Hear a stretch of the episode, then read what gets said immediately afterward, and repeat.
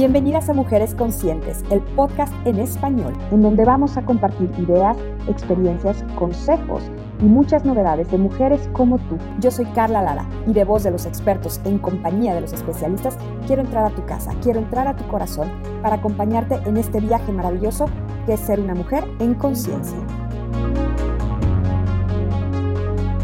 Bienvenidas mujeres conscientes, ¿cómo se encuentran el día de hoy? Soy Carla Lara y en este episodio vamos a platicar de un tema que la verdad está rondando un poco mi cabeza, de pronto en tono de preocupación, de pronto en tono simplemente de reflexión, para darnos cuenta, porque quiero platicarles de cuál es el panorama del COVID-19 en bebés y niños.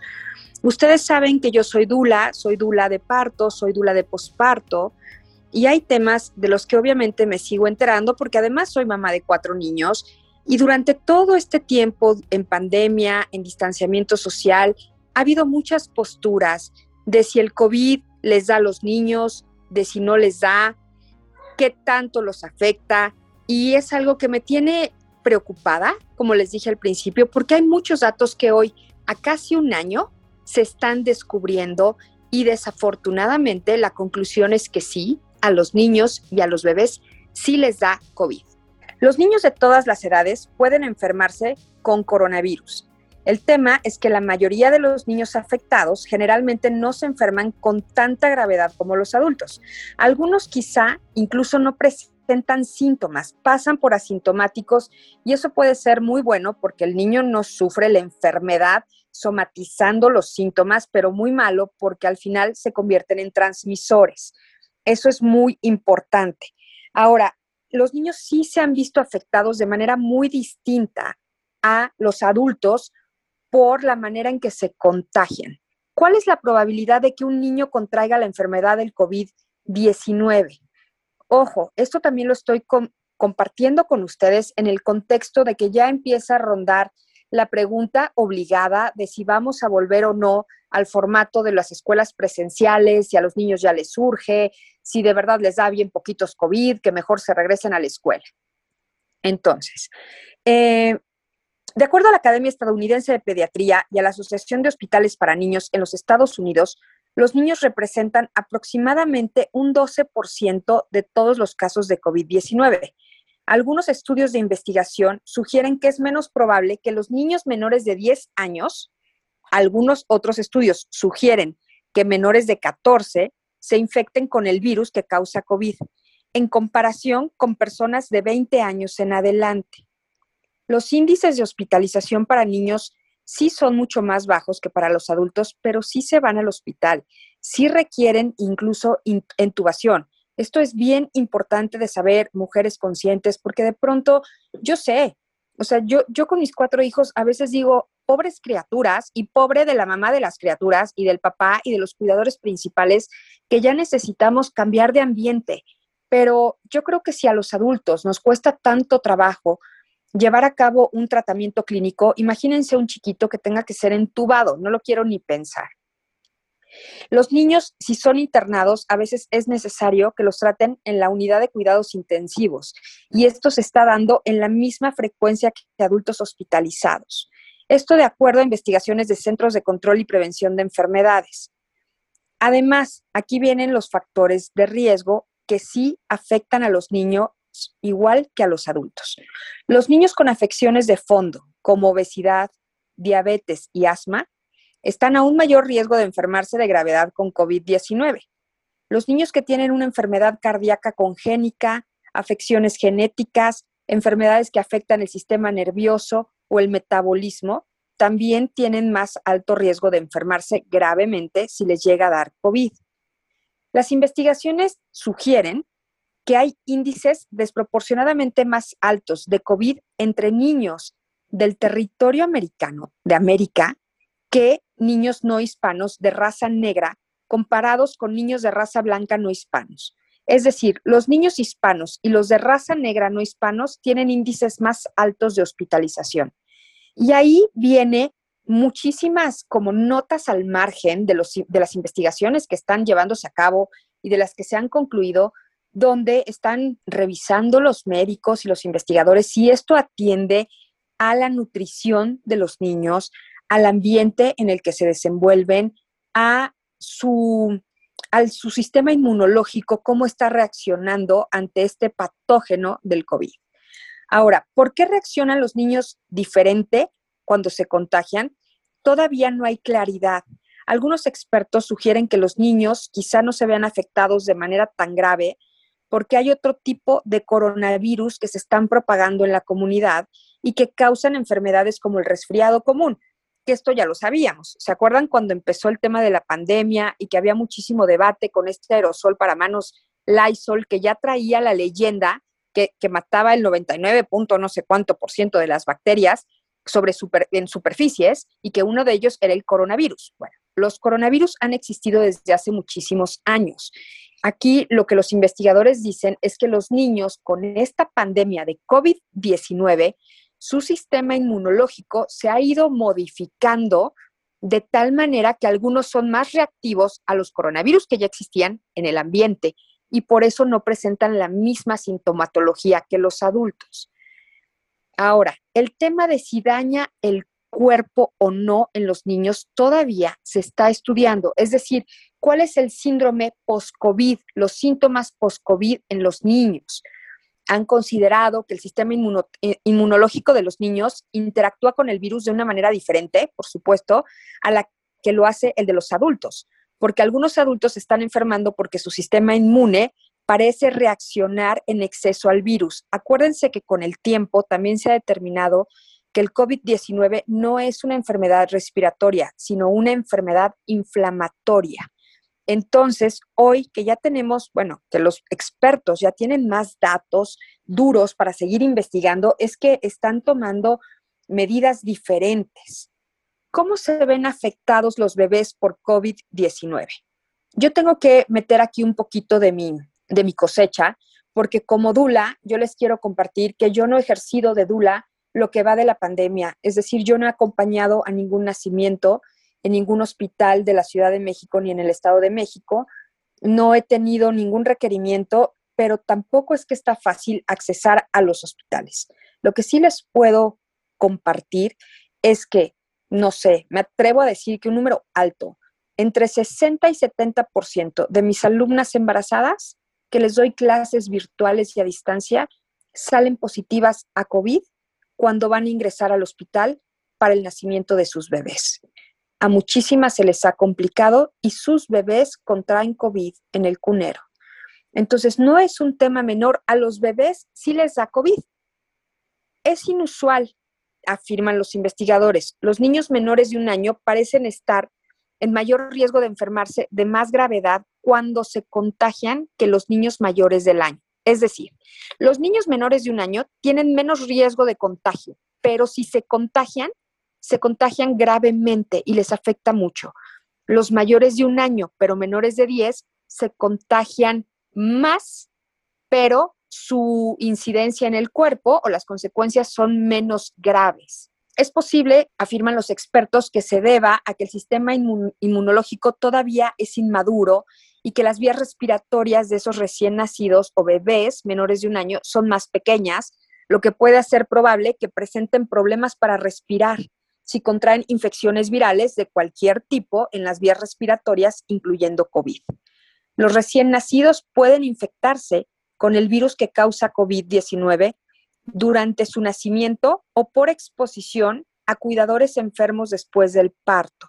Esto es bien importante porque de pronto es, bueno, era muy normal y aceptable que mamá o papá decidieran tener ayuda periférica en casa, por decirlo así, salir del hospital, regresar a casa, quizá tener una enfermera, quizá tener un cuidador nada más por las noches para el bebé, o teníamos la, el privilegio de tener a la familia cercana.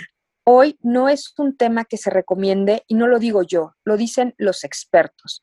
Ahora, ¿se acuerdan que en, episodio, en episodios anteriores hablábamos de la formación de la microbiota del bebé durante el embarazo y que se llega a colonizar mejor y a fortalecer durante el nacimiento, si el nacimiento es por parto vaginal y que encima todavía tiene como otra estrellita, por decirlo así, si el bebé logra una lactancia, exitosa con mamá, pues aquí es donde inciden eh, las investigaciones en donde los bebés que no logran tener eh, sus madres un embarazo, cuidado en cuanto a nutrición y buena alimentación, buenos hábitos, hidratación, ejercicio, no fumar, no consumir alcohol, consumir alimentos ricos en nutrientes y que encima nazca el bebé por cesárea y que a lo mejor tiene alguna complicación para ponerse al pecho, son los bebés que están contagiándose con mayor incidencia de COVID-19.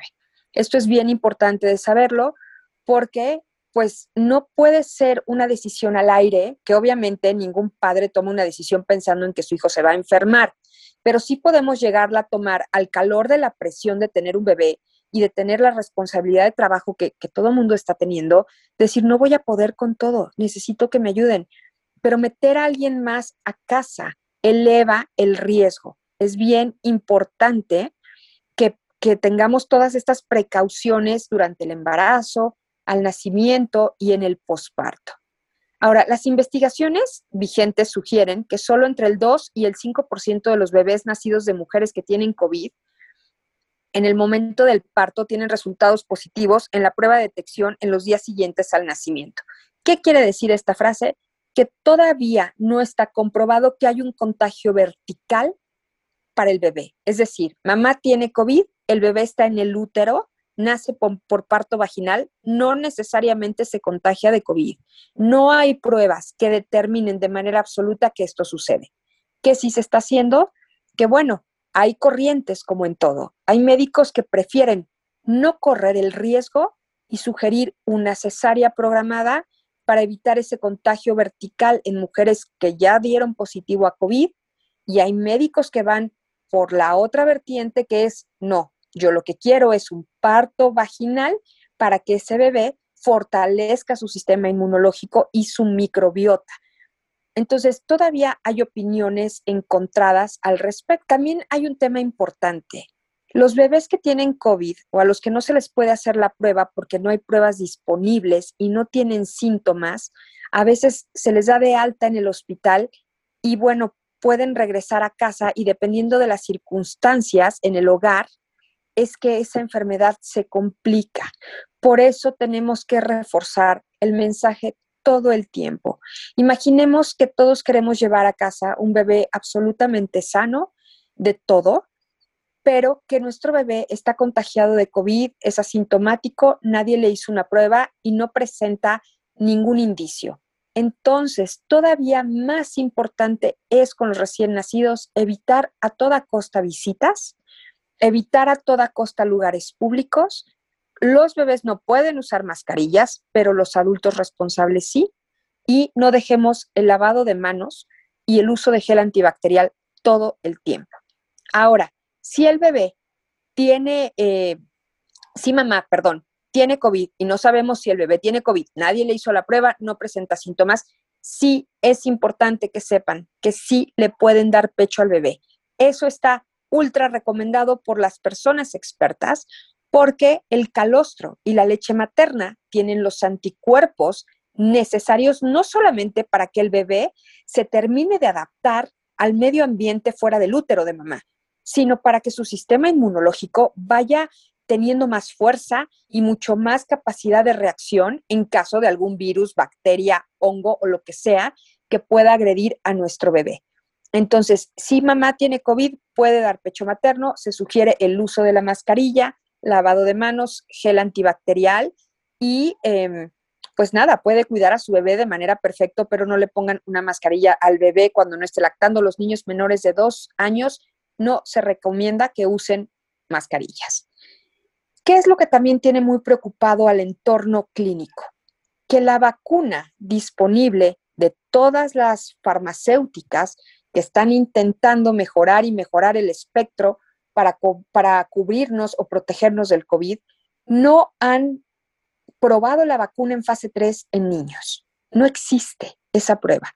Ya están iniciando estudios, pero todavía no está disponible. Por eso tenemos que cuidar muchísimo a los niños, porque mientras que esto no esté disponible, los niños siguen en riesgo.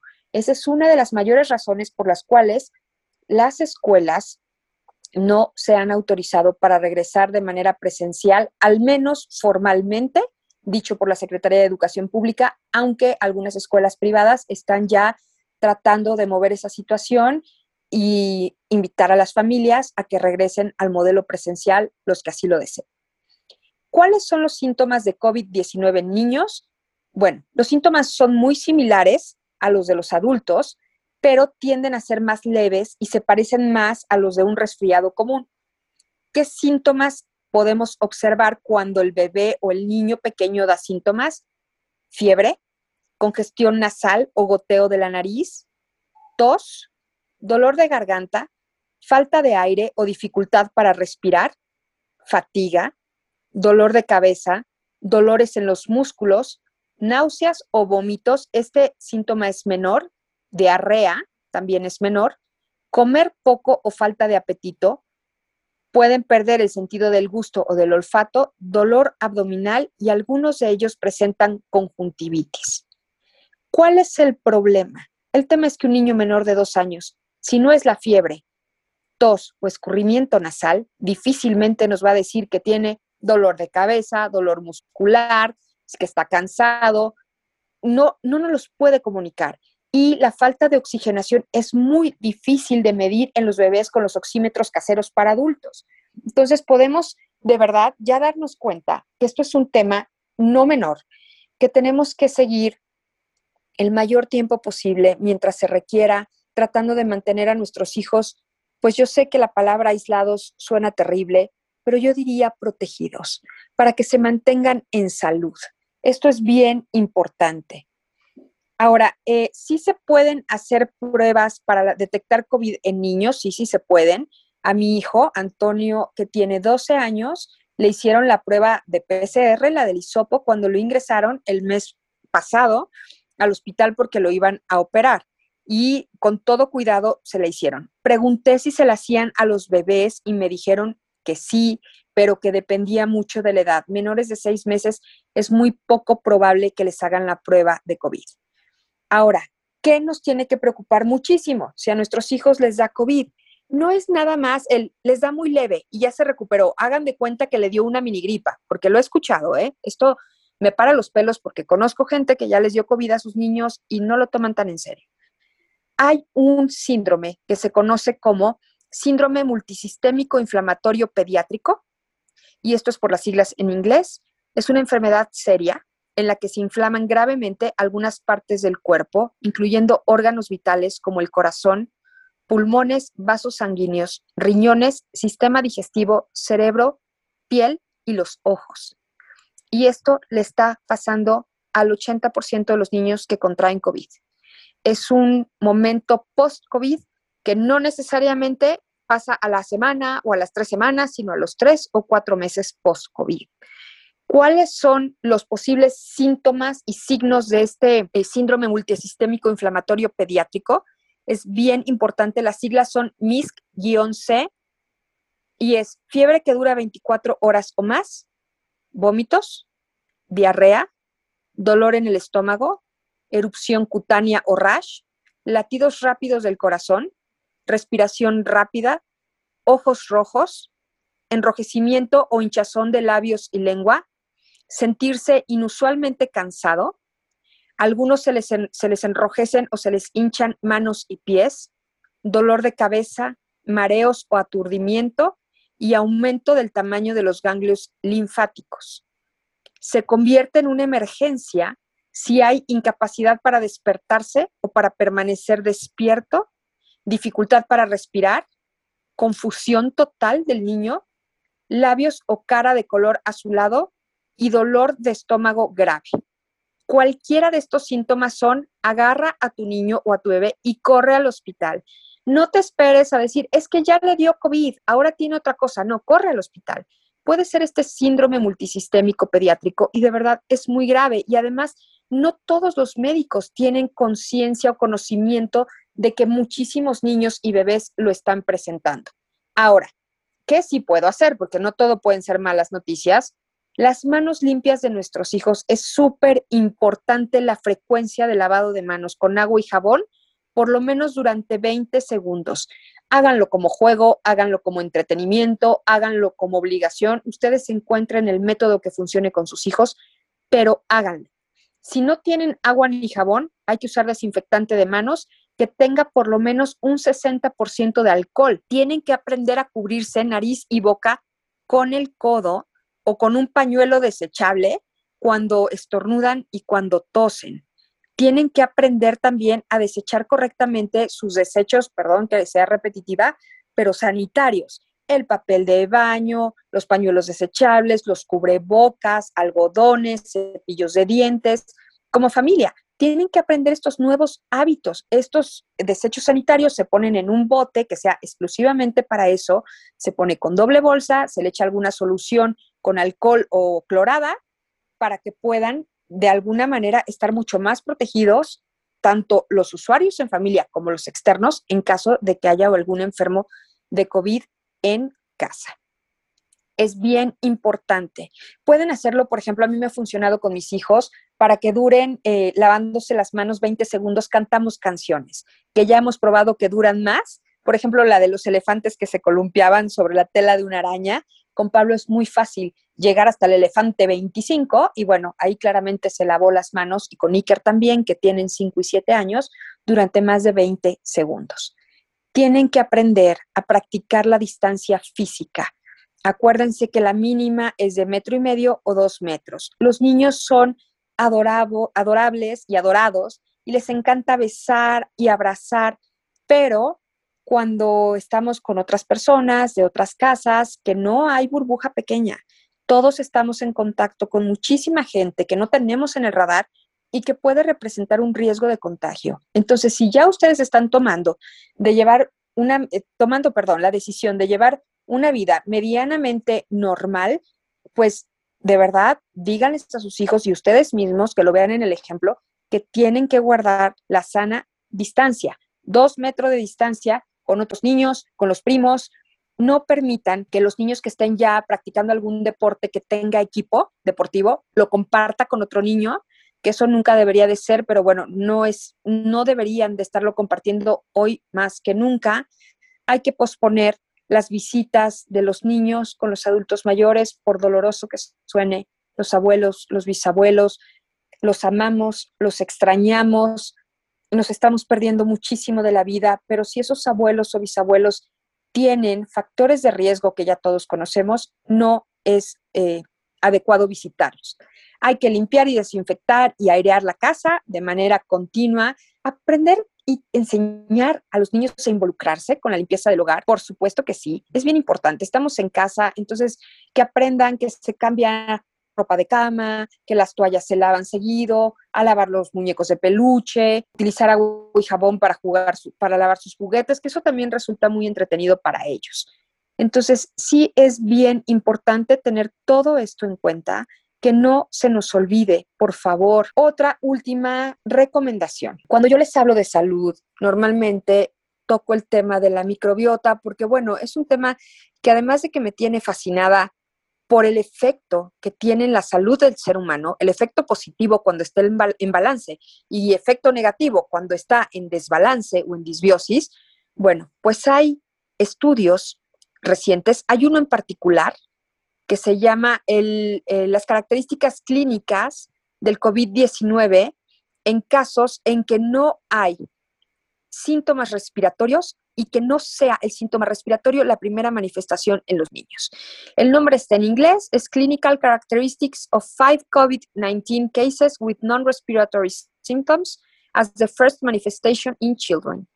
Ese estudio sugiere que hay síntomas gastrointestinales que podrían ser un, un indicador importante de que la vía de transmisión de COVID-19 podría no ser únicamente respiratoria existe la posibilidad de contraer la enfermedad a través del tracto digestivo y esto es debido a que el tipo de receptores en las células de los pulmones a los que se dirige el virus también se puede encontrar en los intestinos.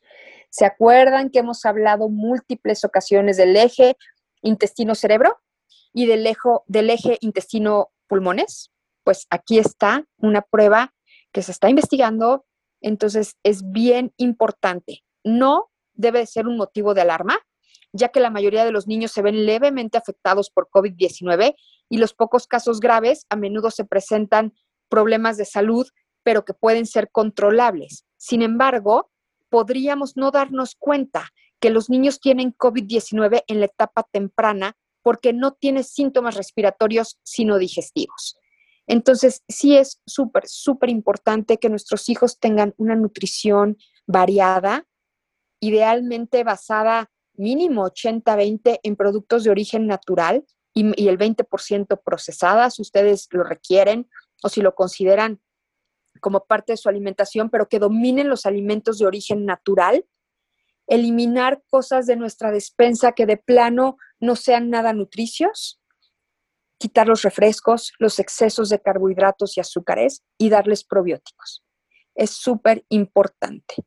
Nosotros en casa consumimos floratil. Yo ya les compartí cómo nos ha sacado de temas importantes y relevantes de salud este año con COVID-19 en el ambiente y hemos estado a salvo. No digo que floratil sea el que impidió el contagio, pero digo que es lo que mantiene nuestro sistema inmunológico de mis hijos, de mi esposo y el mío bastante bien fortalecido. ¿Por qué floratil? Porque es un probiótico elaborado de levadura, porque dura vivo en el tracto digestivo por muchísimo tiempo, incluso cuando tenemos que tomar antibióticos. Entonces, si llegamos a enfermar de algo, pues esos probióticos van a seguir fortaleciendo el sistema inmune desde el intestino y eso es lo que queremos. Así que, mujeres conscientes, de verdad, les dejo esto para que lo compartan. Es importante es muy eh, relevante estar atentas, ser pacientes, acompañar a nuestros hijos, ser guía. Recuerden que niño ve, niño hace. Si nosotras estamos desesperadas por el encierro y ya traumadas o locas y queremos ver cómo nos vamos a la calle y qué hacemos, los niños van a querer lo mismo. Si nosotras tratamos de transmitirles que, bueno, es una situación que a nadie nos gusta, pero que en casa somos felices, que tratamos de estar lo mejor posible, que vamos a buscar nuevas actividades cada día, que hay que mantenernos en salud para los planes futuros, los niños también lo van a replicar. Mujeres conscientes, les dejo un beso. Si van a consumir probióticos, investiguen, vean que sean de origen farmacéutico. Para mí la recomendación de siempre será floratil, hay de uso pediátrico, consulten con su pediatra porque les va a poder dar todas las referencias que les queden al respecto y quédense en casa. Les mando un beso.